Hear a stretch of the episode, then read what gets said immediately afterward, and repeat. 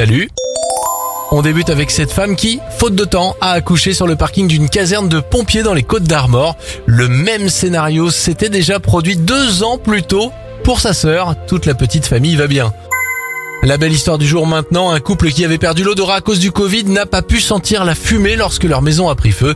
Eh bien c'est grâce au courage de Brandon que l'histoire se termine très bien. Il a réveillé ses parents et donc a sauvé toute sa famille. Enfin, bonne nouvelle du côté de la sécurité routière en 2021, les accidents de la route sont en baisse de 9% par rapport à l'année 2019. C'était votre journal des bonnes nouvelles, vous pouvez le réécouter maintenant en replay sur notre site internet et notre application Radioscoop.